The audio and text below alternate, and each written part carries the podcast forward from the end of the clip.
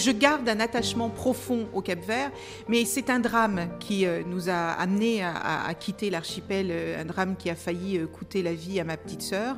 Et à partir de ce moment-là, je me suis dit que je devais tout faire pour aider et pour me faire pardonner de ce drame que j'avais provoqué. Parce que j'étais consciente que j'avais changé la vie de ma famille, mais pas pour le meilleur. Bienvenue dans la Cour des Grands. Je suis Clémentine Pavlotsky et vous écoutez Elisabeth Moreno, ministre de l'égalité entre les femmes et les hommes, de la diversité et de l'égalité des chances.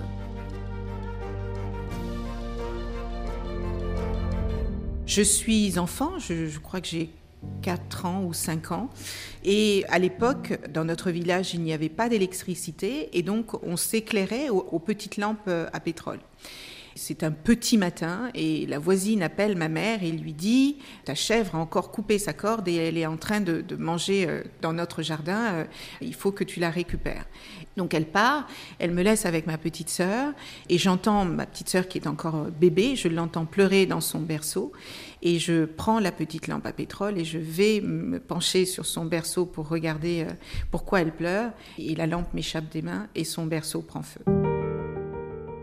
C'est une histoire qui aujourd'hui encore me crée énormément d'émotions parce que à la fois elle aurait pu en mourir et puis, c'est une histoire qui a complètement chamboulé notre vie parce que quand vous avez un enfant qui est entre la vie et la mort, rien n'est normal dans une famille. Il y a une espèce de bulle dans laquelle vous vivez. Vous avez l'impression que la mort plane autour de vous. Les personnes venaient, je me souviens de, moments de, prière, des moments de recueillement, comme si finalement on avait perdu un membre de la famille. Le, premier hôpital était très très très très loin, donc c'est ma mère partait très tôt avec euh, des voisines et, elle revenait très très tard et, je la voyais pleurer en permanence. Enfin, c'était pour moi, ça a été un point d'arrêt dans mon enfance. Je pense que à partir de ce moment-là, j'ai arrêté d'être un enfant et j'ai commencé à prendre conscience des drames de la vie. Vous avez grandi jusqu'à vos 6 ans au Cap Vert. Quel lien est-ce que vous conservez avec votre pays natal? Des liens très forts, d'abord parce que c'est un tout petit archipel où finalement tout le monde se connaît, tout le monde se parle, tout le monde s'entraide. J'ai l'habitude de dire que lorsque vous vivez dans la pauvreté, il y a une grande solidarité qui s'installe parce que vous êtes euh, dans la survie euh, permanente. Et puis, euh, il faisait toujours beau, on était toujours dehors, les portes des maisons étaient toujours ouvertes. Donc, c'est une certaine douceur bien que les conditions de vie euh, fussent très difficiles. Et en même temps, je n'ai pas grandi avec euh, mon père parce qu'il a quitté le Cap Vert, euh, j'étais encore très très jeune, je crois que j'avais un an, et je n'ai vu mon père qu'à l'âge de 6 ans. J'ai découvert qui était mon papa puisqu'il travaillait à l'étranger, il, il était parti ailleurs pour trouver une meilleure vie pour lui et sa famille, comme on le dit assez simplement dans les familles où il y a beaucoup d'immigration. Et finalement, il y avait ce manque, mais un manque qui était un peu atténué parce que c'est un peu, vous savez, en Afrique, on dit qu'un enfant est élevé par tout un village. J'étais avec euh, ma petite sœur et ma mère, mais nous, étions dans une forme de grande famille. Donc, euh, une enfance à la fois douce et heureuse, mais euh, parsemée de drames et de changements de vie profondes et importantes. Et c'est ça qui m'a construit, cette capacité à s'adapter aux choses comme elles arrivent, y compris et surtout celles auxquelles on ne s'attend pas. Vous arrivez en France à l'âge de 7 ans avec votre famille pour soigner euh, votre petite sœur. Comment est-ce que vous avez vécu ce déracinement? Je sentais que nous partions pour une aventure qui était euh, totalement inconnue. Je me souviens des pleurs de, à la fois de, de, ma mère, de mon père, de notre famille, et je sentais qu'il y avait quelque chose qui s'arrêtait pour quelque chose de nouveau. Et ce quelque chose de nouveau, c'était l'espoir de soigner ma petite sœur. Donc, euh, si vous voulez, ce déracinement, cette nouvelle vie dans laquelle nous allions rentrer, c'était à la fois de la douleur, de la tristesse, mais c'était aussi l'ouverture sur quelque chose de positif. Et donc, ça justifiait, comme je vous le disais, puisqu'à partir de ce moment-là, je ne m'autorisais plus à, être un enfant, je ne pouvais que voir le positif de ce, de ce qui allait euh, surgir. Et donc nous sommes arrivés effectivement euh, euh, d'abord au Portugal, mais c'était déjà un changement extraordinaire par rapport à notre vie précédente. Et puis ensuite en France, où effectivement ni au Portugal ni en France, les gens ne nous ressemblaient, ne parlaient notre langue, et on était encore dans cette espèce de no man's land où euh, vous découvrez pas à pas, où euh, vous naviguez un peu à vue, où vous allez où on vous dit d'aller, vous faites ce que l'on vous dit de faire. Donc c'est une période qui vous oblige à sortir de vous-même, à sortir d'une zone de confort, euh, même si elle n'était pas simple, mais quand même vous aviez des repères que vous perdez complètement. Et donc je crois que ça a été une renaissance quelque part pour moi où j'ai réappris à marcher, j'ai réappris à, parler, j'ai réappris à observer mon environnement. Et donc ça a été une période à la fois complexe et en même temps euh, un renouveau et signe d'espoir. Comment est-ce que vos parents euh, ont réorganisé leur vie? Quelle, euh, quelle, activité est-ce qu'ils faisaient lorsqu'ils sont arrivés en France? Vous savez, quand vous êtes une famille de migrants dont l'enfant est hospitalisé entre la vie et la mort pendant plusieurs mois, parce que ma petite sœur est restée hospitalisée deux ans, vous avez euh, deux enfants qui sont en bas âge, vous devez travailler, vous devez trouver un logement. Mes parents sont des personnes très très dignes qui ont toujours voulu s'élever à la force du poignet, à la force de leur travail et de leur courage. Et donc euh, mon père travaillait sur les chantiers, il était maçon, donc euh, il construisait les routes, il construisait les maisons.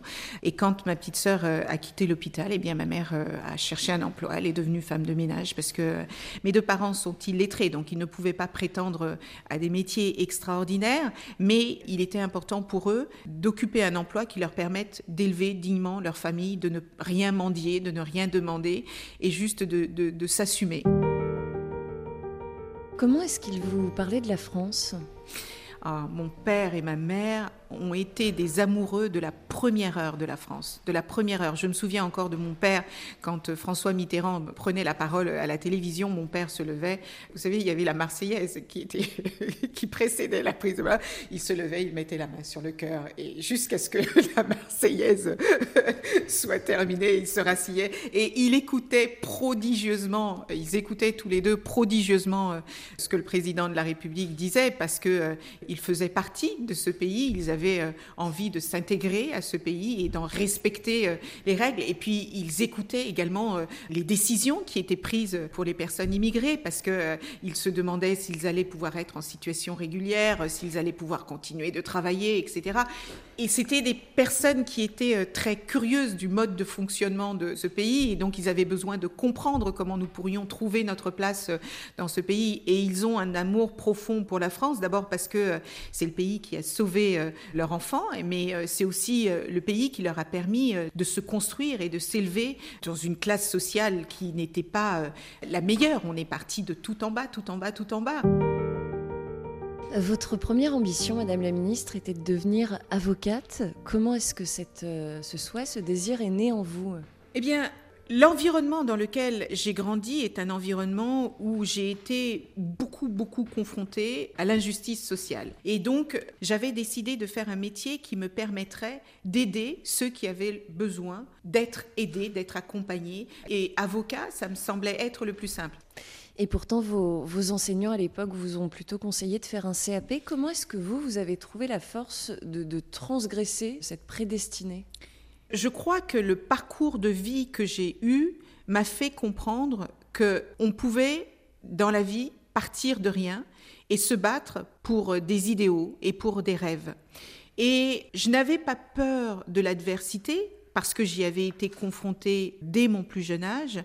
J'avais peur du regard des autres, j'avais peur, j'étais dans l'autocensure parce que c'est vrai que euh, ce conseiller d'orientation m'avait dit que je ne pourrais pas devenir avocate parce qu'il ne pouvait pas imaginer qu'une jeune fille noire issue de l'immigration dont les parents euh, étaient illettrés pourrait un jour devenir avocate. Je pense que c'est une discrimination inconsciente, parce qu'il y a des discriminations conscientes, mais il y a des discriminations liées aux biais, aux préjugés que l'on peut avoir, aux stéréotypes auxquels on est confronté. Et lui m'a partagé, involontairement, je le crois, ses pensées limitantes en ce qui concerne une personne comme moi. Mais je dois avouer, à sa décharge, que même autour de moi, personne ne pensait que je pourrais devenir avocate. Quand j'en ai parlé à mon père, il a éclaté de rire. Il m'a dit, mais enfin, comment tu peux imaginer, toi, devenir avocate? C'est pas pour nous.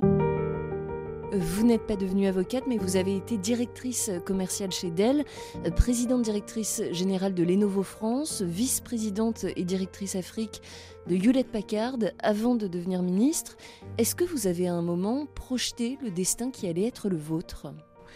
Bien sûr que non, parce que moi je ne suis pas née dans un environnement qui me prédestinait à devenir euh, chef de ma propre entreprise, à créer ma propre activité professionnelle. Je n'étais pas destinée euh, à diriger euh, les grands groupes de la tech, les grands groupes mondiaux, qu'ils soient français, qu'ils soient européens, qu'ils soient américains ou chinois. En fait, je n'étais simplement pas destinée à devenir une femme dans un environnement d'hommes. J'ai été élevée par ma mère avec beaucoup, beaucoup, beaucoup d'attention pour que je devienne une gentille épouse, une bonne mère, une femme qui tienne son foyer et qui accompagne sa famille. Et j'ai gardé ça en moi, donc elle a quand même réussi une partie de son travail, mais elle ne pouvait pas me préparer à quelque chose qu'elle ne connaissait pas. Et donc, euh, ses fondamentaux étaient basés sur ce qu'elle avait appris, elle, et ce qu'elle avait fait toute sa vie, même si c'était une femme libre, mais c'était une femme libre réservée qui suivait euh, les traditions euh, familiales. Et donc j'ai été la première surprise du chemin que j'ai parcouru dans ma vie. Est-ce que vous pourriez nous raconter euh, le moment où vous avez appris que vous alliez devenir ministre? Et je crois savoir que c'était un jour, une date assez symbolique. Vous avez parfaitement raison, c'était une date euh, tout à fait symbolique puisque c'était euh, le jour de la fête de l'indépendance euh, du Cap Vert, le 5 juillet 2020. Je suis en Afrique du Sud où je vis avec ma famille. C'est un soir très très tard et je reçois ce coup de fil de Matignon et je panique parce que je suis à l'étranger, parce que ma famille est en France, une autre partie est au Cap Vert et je me dis mais oh, mon Dieu, ça doit être tellement grave que Matignon, quelque chose de grave est arrivé. C'était en pleine crise pandémique et je rappelle Matignon avec, euh, mais vraiment euh, avec la peur au ventre de ce qui va m'être euh, annoncé.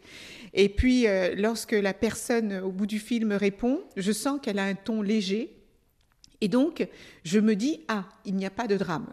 Et elle me dit, ne quittez pas, je vous passe euh, Nicolas Revel. Et je me dis, mais qui est Nicolas Revel? Je ne connaissais pas Nicolas Revel. Il venait de prendre ses fonctions. C'est donc euh, le directeur de cabinet euh, du Premier ministre. Il me dit, Madame Moreno, nous avons essayé de vous joindre toute la soirée parce que, peut-être ne le savez-vous pas, mais nous sommes en train de faire un remaniement gouvernemental et nous aimerions échanger avec vous. Et alors là, les bras m'en sont tombés, mais littéralement. C'est-à-dire que passé ce moment de panique, je me suis dit, mais de quoi est-ce qu'il me parle? Et il me dit, nous voudrions savoir si sur le principe vous seriez intéressé pour rejoindre le gouvernement. Et servir son pays, c'est quand même quelque chose d'absolument extraordinaire. Et moi, la France, c'est un pays que j'ai choisi, c'est un pays que j'aime, c'est un pays dans lequel ma famille s'est construite, pour lequel, voilà, toute l'histoire que vous connaissez. Et donc, je n'ai pas dit oui tout de suite, mais dans ma tête, quelque chose s'est passé. Et je lui ai dit, on peut en parler, mais ça dépend pour faire quoi. Et il me dit, ben, écoutez, si vous êtes d'accord pour en parler, euh, je vais vous passer le Premier ministre. je lui ai dit, je vais parler au Premier ministre de la France. mais j'étais vraiment tétanisée. Et il me met en attente. Et euh, il revient quelques instants après et il me dit, écoutez, euh, il est occupé sur un autre appel, il ne va pas pouvoir vous parler maintenant, est-ce qu'il est possible qu'il vous rappelle? Et Je lui dis, ben oui, bien sûr. Et voilà comment euh, ma conversation avec le Premier ministre Jean Castex a été initiée. À quoi est-ce que vous pensiez le jour où vous êtes entré en fonction? À mes parents.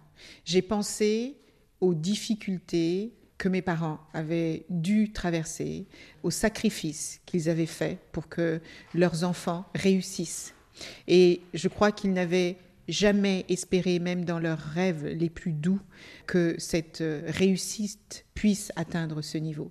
Et je crois que finalement, beaucoup de gens m'ont dit, mais ta réussite, c'est aussi la nôtre. Et je trouve ça euh, très intéressant de porter une histoire qui vous dépasse, qui va au-delà de vous-même et qui emmène tout un tas de personnes qui prennent espoir et qui se disent, ah, mais en fait, en réalité, c'est possible, que ce soit les femmes, que ce soit les personnes issues de la diversité, que ce soit les personnes en situation de handicap, que ce soit les personnes d'origine sociale très très euh, modeste. Euh, finalement, je crois que mon histoire leur raconte que dans la vie, tout est possible. Rien n'est simple. Rien n'est simple. Personne ne réussit simplement et personne ne réussit seul. Est-ce que le fait que je sois une femme, que je sois noire, que je sois porteuse d'un handicap qui est assez visible, euh, forcément ça fait parler? Bien sûr, ça pose des questions, ça interroge, parfois de manière bienveillante, parfois de manière malveillante, mais tout au long de ma vie, j'ai été confrontée aux critiques, aux jugements du fait de ce que je suis. J'ai été confrontée aux critiques et aux jugements parce que je rêvais trop grand, j'ai été confrontée aux jugements et aux critiques parce que je, je rêvais trop petit, j'ai été confrontée au jugement et aux critiques parce que je faisais des métiers où on ne m'attendait pas. Donc je suis habituée à cela. Et il y a longtemps que j'ai appris que personne ne pouvait décider pour moi de ce que je voulais faire de ma vie. Donc même si ça n'est pas agréable, même si ça blesse, même si ça humilie, je continue de tracer mon chemin pour moi, pour mes filles, mais aussi pour toutes ces personnes à qui on ne donne pas le droit d'être ce qu'elles sont et de rêver de la vie qu'elles veulent avoir. Selon vous, à quoi tient votre réussite et qu'est-ce qui fait que vous avez réussi à finalement transcender tous ces drames ou toutes ces injustices ou discriminations euh, auxquelles vous avez été confronté au cours de votre parcours? L'éducation. J'ai eu la chance d'avoir euh, sur mon chemin des professeurs, des enseignants qui m'ont tendu la main. Le travail. J'ai beaucoup, beaucoup, beaucoup, beaucoup travaillé et j'ai rencontré des personnes extraordinaires qui m'ont euh, accompagné dans mes rêves les plus fous et qui parfois ont cru en moi plus que je ne croyais en moi-même. Et je leur dois ce que je suis devenue aujourd'hui et je ne les remercierai jamais suffisamment. Vous venez d'écouter Elisabeth Moreno dans La Cour des Grands, des destins hors du commun à découvrir sur Apple Podcast, Deezer et Spotify. On rentre au fond par réfraction dans la vie des êtres et puis il faut en sortir très vite. Je voulais que le monde entier euh, sache qu'il est arrivé à mon petit frère. Je voulais que le monde entier sache que mon frère est mort. Oui, je peux dire que j'ai euh, beaucoup appris de, ces événements, euh, hélas, tragiques. J'en voulais tellement à mon père.